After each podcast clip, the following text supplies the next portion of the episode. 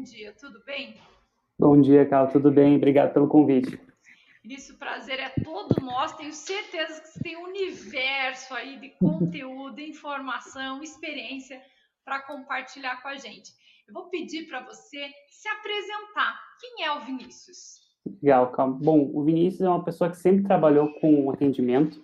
É, desde lá de trás, quando eu comecei minha carreira profissional, trabalhando como vendedor, atendendo diretamente o público, né? Depois disso, eu é, sou por formação publicitária, então passei por um bom tempo por agência, trabalhando na área de atendimento e planejamento. Tive uma agência, nem nessa migração do digital, aqui em Curitiba por um, dois anos.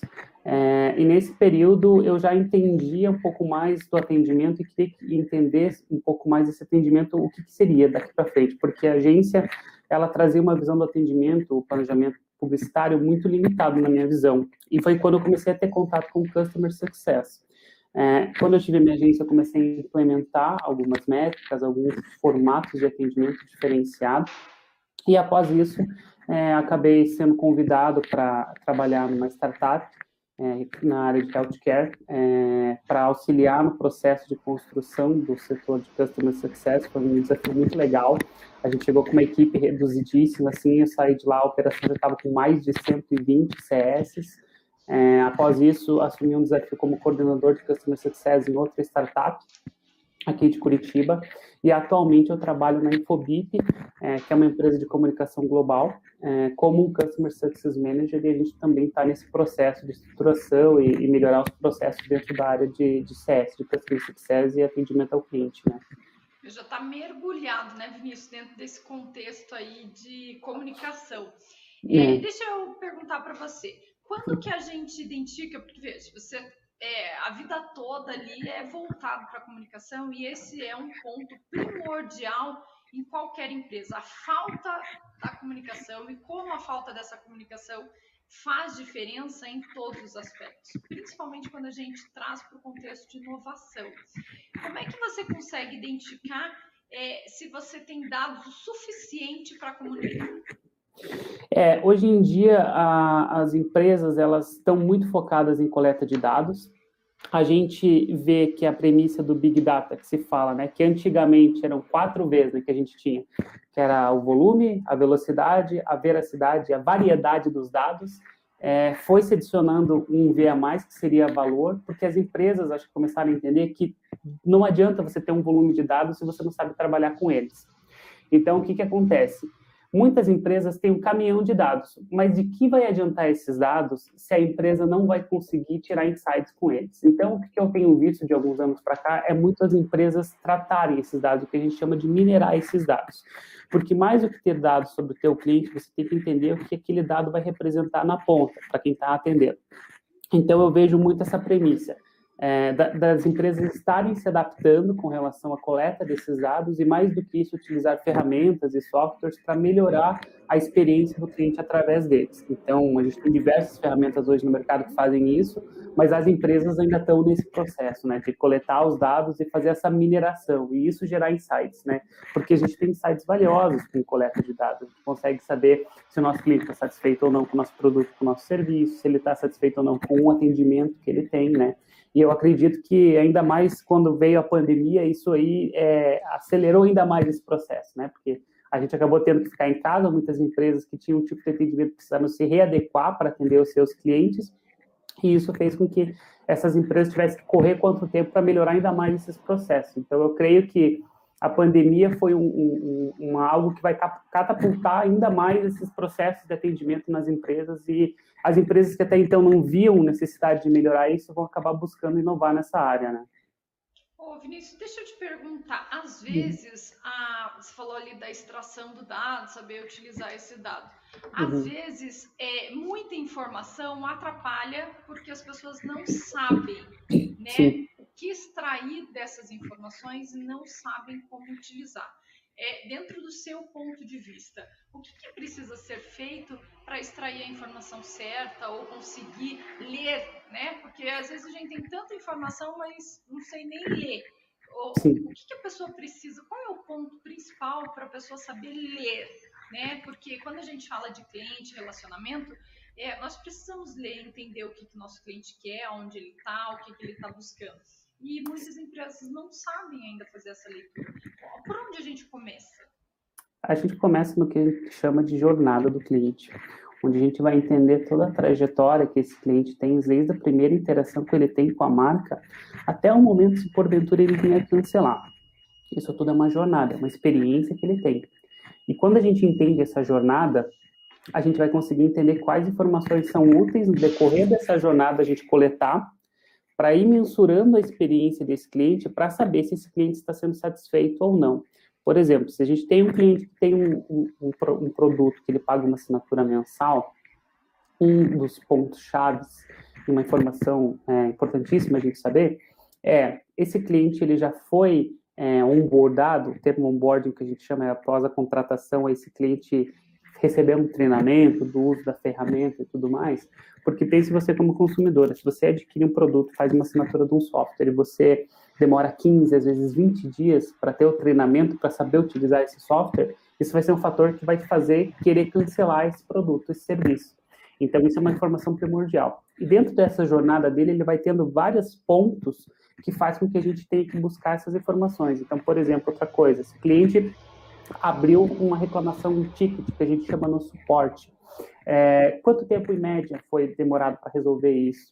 Esse problema foi um problema por mau uso, falta de conhecimento do cliente com o software, com a ferramenta, ou foi um problema relacionado à questão de um bug? É, isso é uma informação importantíssima que as empresas também têm que saber. E através dessas informações, a gente vai tirando insights para ser proativo com o cliente, né? E poder se antecipar dessas demandas para que isso não gere uma frustração no cliente e indicie um cancelamento, uma insatisfação por parte dele, né? Olha só, a comunicação, ela é extremamente importante, né? Dentro de qualquer Sim. empresa. É, dentro do seu ponto de vista, por que você acha que ainda assim tem organizações que não olham para isso como primordial? É que eu acredito, Cal, que muitas empresas acabam pensando muito em melhorar o produto, melhorar os processos internos, é, com a visão de, de fora para dentro. E, e, a comunicação acaba passando despercebida muitas vezes. Então, assim, eu digo isso, por exemplo, que eu já vivenciei, onde uma empresa tão preocupada em melhorar o seu produto, mas ela não se lembrou de comunicar à sua base de clientes que aquele produto está sendo melhorado. Então, assim, quem trabalha na empresa sabe que o produto está sendo melhorado, que está sendo ótimo, mas a empresa ela não teve o, o insight de chegar e fazer um e-mail, mostrar para o cliente tudo o que ele está querendo fazer.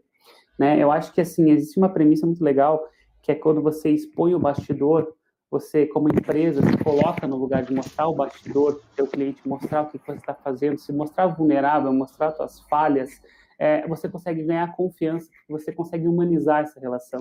Então, o que eu vejo é que as empresas, às vezes, têm muito medo de assumir, às vezes, uma falha, é, e, e, às vezes, prefere omitir. Ela prefere não se comunicar, ela prefere se manter muda do que correr o risco, sendo que, na verdade, o consumidor quer exatamente isso. Ele quer ter uma relação mais humana com as marcas, com as empresas, né?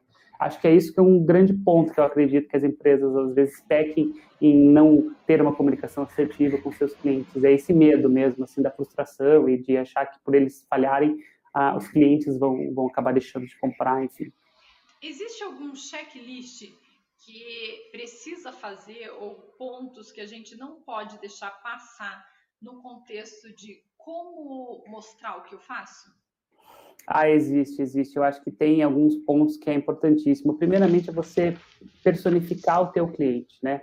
Quando você tem isso, você acaba entendendo melhor como se comunicar com ele, a forma, inclusive qual canal se comunicar com ele. Tem clientes que vão ser é, mais receptivos via um WhatsApp, é, via um e-mail, via um SMS, enfim. Então, o primeiro passo assim que eu vejo como checklist é você entender esse teu cliente. Isso a gente consegue com pesquisa.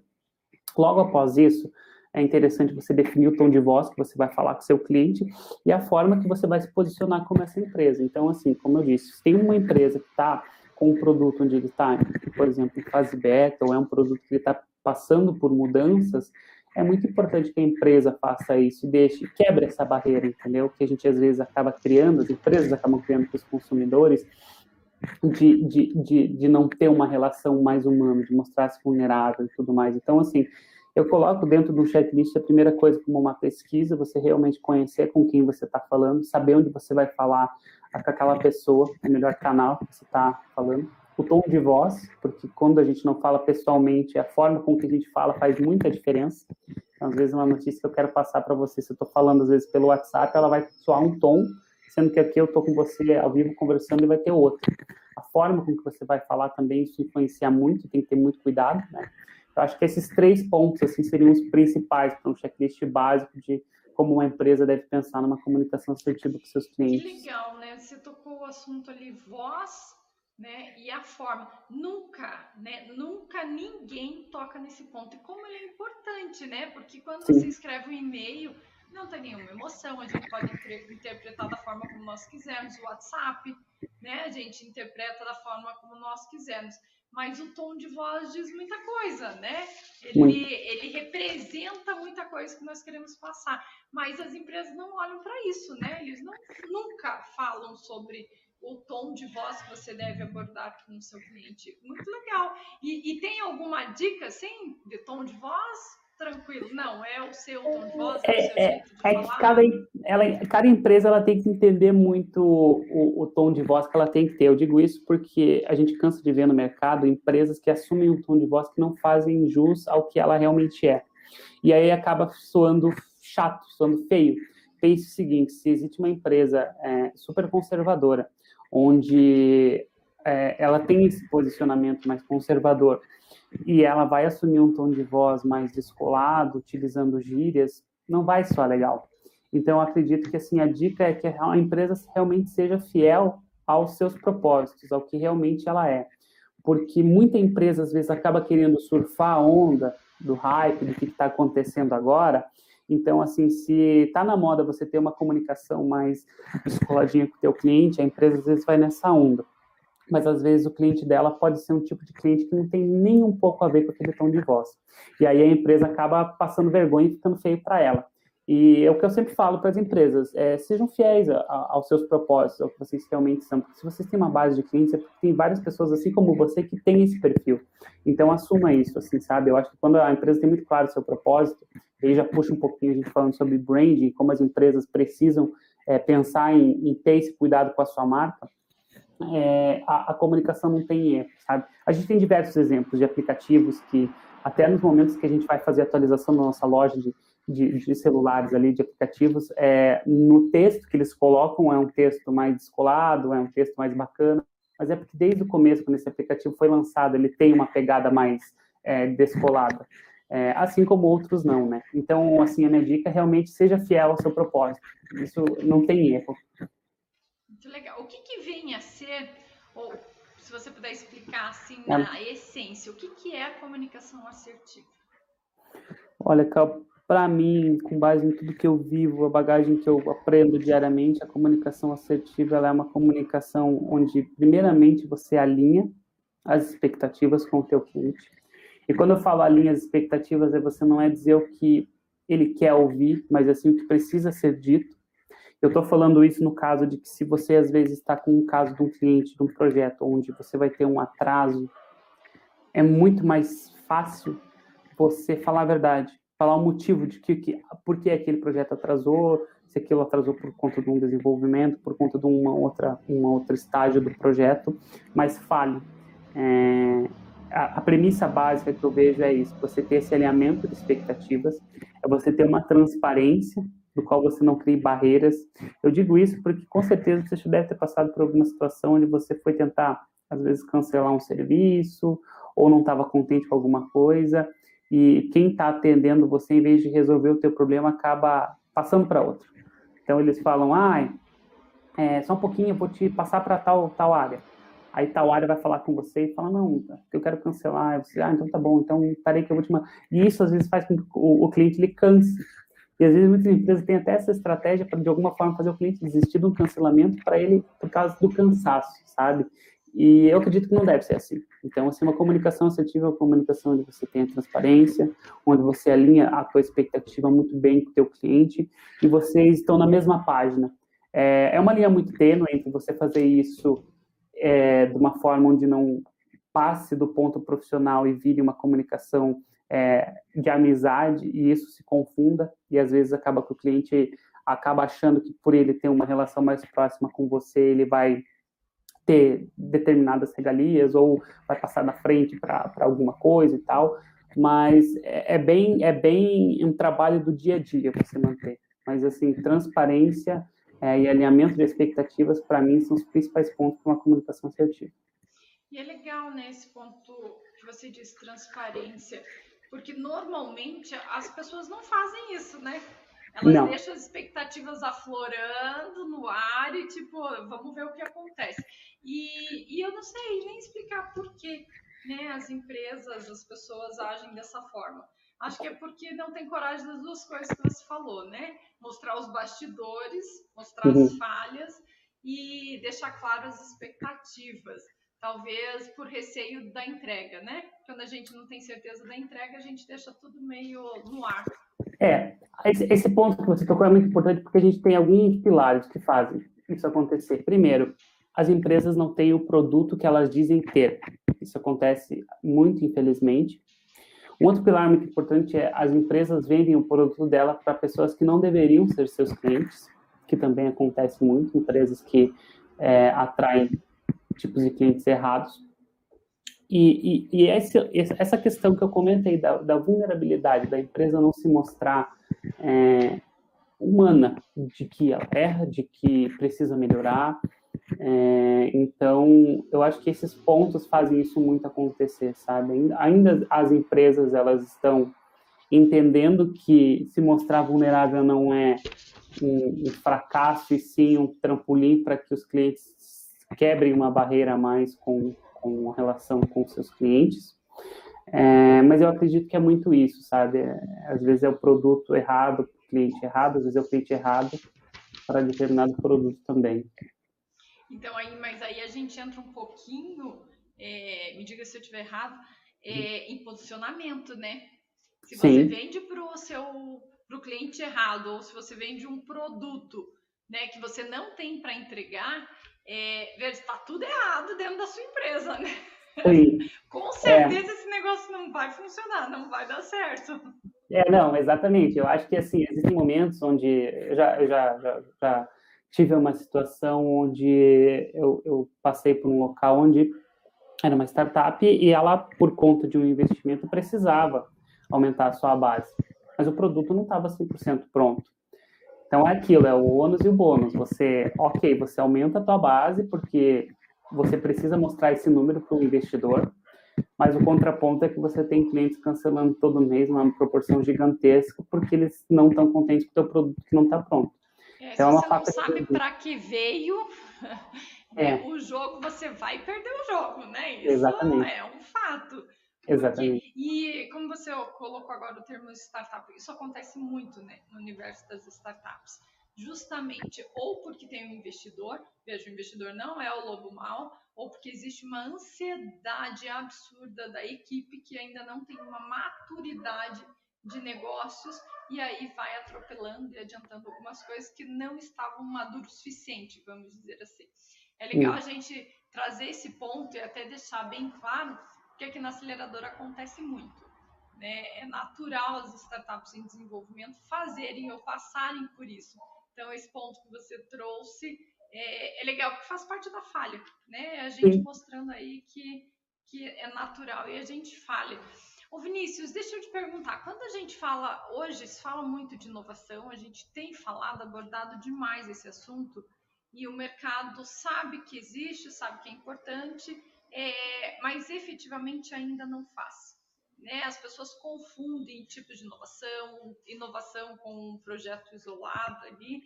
Quando a gente fala de inovação dentro da área de comunicação, o que, que isso quer dizer? Olha, cara, na minha visão, inovar dentro da área de comunicação, primeiramente, é você se atentar a dados. Esse é o ponto primordial se você quer inovar na tua área.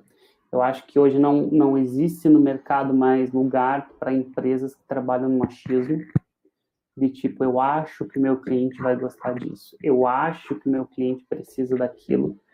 É, os dados hoje eles são muito fáceis de coletar, né, como a gente falou aí no início. É, então, o primeiro ponto de uma inovação dentro da área de uma comunicação seria você ter a coleta de dados para você entender o teu cliente, saber o que ele quer. E quando eu falo dados, é às vezes a pesquisa, é, fazer pesquisa, sabe? Muitas empresas acabam às vezes fazendo uma pesquisa, elas fazem, sei lá, dois anos um tipo de pesquisa e acreditam que aquilo vai ser o norte para sempre. Então o consumidor está mudando todo momento. O que ele falava há um ano atrás, o que ele precisava há um ano atrás, não é o que ele precisa mais hoje. A gente teve uma pandemia, onde as necessidades do consumidor mudaram muito. Então, o primeiro ponto que eu vejo é você ser é, essa empresa que vai buscar coletar esses dados, vai tratar esses dados, e através desses dados coletados é você trazer e fazer a leitura deles de modo a trazer insights e insumos para melhorar a tua comunicação. E com isso você vai saber se você vai precisar ter que melhorar o teu produto, se você vai ter que melhorar o teu processo, se você vai ter que melhorar a tua comunicação efetiva mesmo com o teu cliente. Então, assim, na minha visão, quando uma empresa quer inovar na área de comunicação, ela precisa realmente estar buscando fatos e dados para poder se basear neles e não mais no achismo, sabe? Você acha que tem muita gente ainda é, que eu ouvindo você falar, é claro que nosso universo é muito diferente das empresas, né, de todos os segmentos, independente de que tamanho de empresa também. Uhum. você acha que existe muita empresa ainda que não consegue fazer isso? Sim, mas eu vejo um panorama muito positivo. É, falando mesmo da área de Customer Success, que é a área que eu atuo, a área de Customer Success inicialmente foi desenvolvida focando em empresas de tecnologia e empresas SaaS, porque basicamente é uma, é uma área onde o início dela, o, por que ela existiu foi basicamente para entender os motivos de por que os clientes cancelam, para não deixar esses clientes cancelarem, né? Porque um cliente que está na tua base, ele é muito melhor você manter esse cliente do que você buscar todo mês clientes novos. É 7 até 12 vezes maior você trazer um cliente novo do que manter um cliente na base. E essa área de Customer Success é muito comum em startups, empresas de tecnologia, empresas SaaS, empresas de, dessa área de, de, de, de mercado. Porém, há pelo menos dois anos eu vejo muitas empresas ditas tradicionais buscando implementar o Customer Success, buscando mudar a área de antigo gerente de contas que se falava para a área de Customer Success. É, e eu, quando eu falo isso, eu falo em empresas do ramo tradicional mesmo, empresas, é, inclusive aqui de Curitiba, que, que, que são conhecidas e que buscam essa melhoria. Então eu vejo uma, uma, uma um, com olhos muito bons isso, uma, uma, coisa muito positiva. Só que o que eu acho que as empresas elas têm que tomar cuidado nesse momento de mudança é entender muito bem qual é o escopo de trabalho, porque a área de customer success ela precisa, ela tem, ela tem características muito específicas do tipo de profissional. É um profissional proativo, é um profissional que tem muito insumo de dados para tomar decisões é, no dia a dia. E às vezes as empresas elas acabam colocando esse nome para uma função, por exemplo, de suporte, que é um suporte igual que a gente sempre está acostumado. É, então, ao mesmo tempo que eu fico feliz que eu vejo as empresas olharem para essa questão de você mudar a metodologia da empresa para ser customer centric, para pensar é, como cliente no, no, ponto central de tudo, é, tem que tomar muito cuidado. Então, ainda assim, tem muitas empresas que estão a, atrás não pensam ainda nesse modelo, não pensam em implementar essa área, não pensam em mudar a mentalidade da empresa para pensar no cliente em primeiro lugar, mas as que estão pensando, em alguns momentos, acabam tendo essa questão de, de também não interpretar direito as áreas e, às vezes, colocar, seria uma inovação, mas colocar como um, um, uma posição antiga, por exemplo, antigo suporte com nome diferente. Né? Mas a pandemia veio aí para chacoalhar mesmo, sabe? Eu digo isso porque com informações do mercado eu vejo que as empresas buscaram, principalmente por conta da pandemia e a questão de eles verem que o cliente ele pode sair assim, é, melhorar isso. Então, eu estou vendo uma movimentação muito grande e eu tenho certeza que daqui dois anos a gente vai ver muita empresa tradicional utilizando o modelo customer centric, utilizando muito modelo de negócio de startup, de empresa de tecnologia implementado dentro de uma empresa tradicional. O que, que seria considerado, no seu ponto de vista, boas práticas de relacionamento? Olha, calma, na minha visão, assim, boas práticas de relacionamento é você ter, é, como eu falei, uma comunicação transparente para o cliente primeiro de tudo, tá?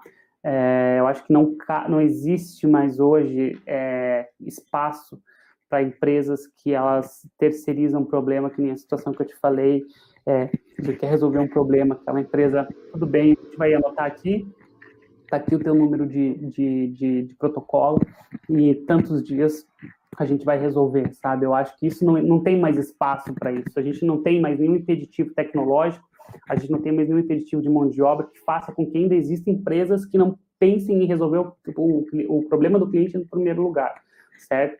Então, eu acho que a gente ter essa, essa, essa, essa premissa seria um ponto principal.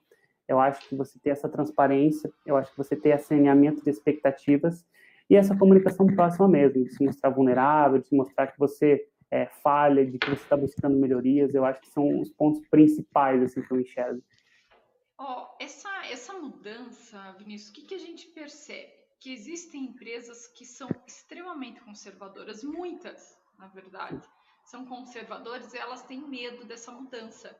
E hoje, né, a proposta para o mercado é faça diferente, se torne vulnerável, se mostre, né? E essas empresas não estão preparadas, gente. É natural que a cultura delas, a forma como elas se desenvolveram, não estão preparadas para se posicionar diferente. É, qual o que, que você diria, né, para que essas qual o ponto que a gente poderia começar a trabalhar para que essa mudança ocorra? Eu acho que a primeira coisa que essas empresas precisam fazer para começar um processo de mudança é, é estar atenta ao, às necessidades do seu cliente, sabe? Eu acho que se a empresa ela possui medo é, de mudar por ser conservadora, eu acho super natural isso, mas o medo não pode ser um fator que trave a empresa de mudança, né? E inclusive eu acho que o medo de mudar às vezes pode custar um preço caro para uma empresa conservadora que talvez daqui dois, três anos, principalmente no modelo que a gente vive hoje de mercado, não exista mais. Então, assim, acho que o passo básico para qualquer empresa conservadora que quer um processo de mudança, quer começar algo, é começar os seus clientes mesmo. É começar com uma pesquisa, é começar sentando frente a frente com eles, entendendo quais são as reais necessidades desse cliente. Porque quando a gente parte desse ponto, a gente consegue entender quais são as necessidades. E muitas vezes, até essas empresas conservadoras que acham que é, eles estão talvez muito longe ou entregando muito diferente do que o seu cliente espera, possam se surpreender e possam ver que às vezes o que você precisa realmente é só redefinir a jornada do seu cliente e se mostrar mais presente. Então, o que eu vejo às vezes é que o medo de se mover ou de estar perto do cliente faz com que muita empresa é, conservadora acabe perdendo essa oportunidade. E às vezes as empresas conseguem fazendo isso, descobrindo que são pequenos pontos de ajustes que vão fazer com que a experiência seja mais fluida, que os seus clientes sejam mais satisfeitos e que mais do que isso, sejam clientes que indiquem essa empresa, porque a melhor propaganda é o que eu falo, é o boca a boca. Então, uma pessoa, quando não é bem atendida ou tem uma experiência ruim, ela vai falar para de 10 a 15 pessoas. Agora, se ela tem uma experiência positiva, ela vai falar para também 50 pessoas. E quantas outras pessoas podem ser teus clientes se você simplesmente tiver uma comunicação melhor? Então, eu acho que o preço é muito caro das empresas que, por medo, hoje não querem se mover e não querem estar mais próximas dos seus clientes, sabe? Olha só, a gente está chegando no finalzinho aí do programa. É, Para a gente concluir, eu vou te falar uma frase aqui do Rei Rodman e você me diz o seu ponto de vista em relação a essa frase, tá? Ó, um produto precisa ser inovador o suficiente para se diferenciar do resto mas não tão inovador que o usuário não entenda. É. Isso é uma coisa que, que permeia muito no meio de tecnologia, de startup, né? Eu acho que é, um, é, um, é uma ânsia de trazer algo novo, direto, é, e isso tem que tomar muito cuidado, porque às vezes o algo novo é talvez uma solução que a gente já está acostumado, mas quebrando um processo que hoje a gente tem uma dificuldade.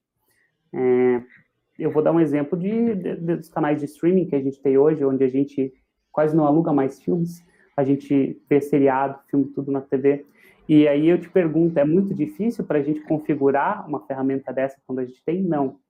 Então, quando qualquer empresa, qualquer startup, qualquer é, é, profissional que queira pensar em inovar, que queira desenvolver um novo produto, primeiro ele vai partir de algo que já existe, vai querer melhorar aquilo. Eu acho que eu vejo muito essa questão de inovação nessa, nessa questão de você melhorar algo que já existe. Isso a gente tem diversos exemplos de marcas que fizeram isso e mudaram o, o, o nicho do mercado, né? De transporte, é, de hotelaria, é, de aplicativo, de, de, enfim, de infinidade de coisas. Mas a gente tem que primeiro pensar, e o que eu falei sobre esse, o lance do customer centric, você pensar no cliente primeiro. Qual é a experiência que o teu cliente vai ter a utilizar o, o user experience, qual é a experiência que ele tem? Será que vai ser muito difícil? E, e, quando você pensa nisso, você quebra processos, você facilita, você põe menos telas, você põe menos passos para configurar. E hoje, o que faz o usuário amar as soluções é cada vez ter menos impeditivos. Então, é um, é um contraponto muito bom. Eu acho que tem que se olhar, sim, essa questão de inovação como algo diferenciado, mas nunca esquecer essa questão do cliente em primeiro lugar, porque só assim você vai conseguir desenvolver o teu produto, a tua solução com inovação, mas sem impedir com que o teu usuário possa utilizar ele. Muito legal, Vinícius. Obrigada né, pela sua contribuição aí, por, por esse bate-papo muito, muito rico de experiência que você pode dividir com a gente. E a gente encerra aí o programa né, mostrando a importância de uma comunicação assertiva, a importância de saber inovar e usar aí as ferramentas a favor. Então, desejamos um restinho de boa semana para todo mundo e nos vemos na próxima quarta-feira. Tchau!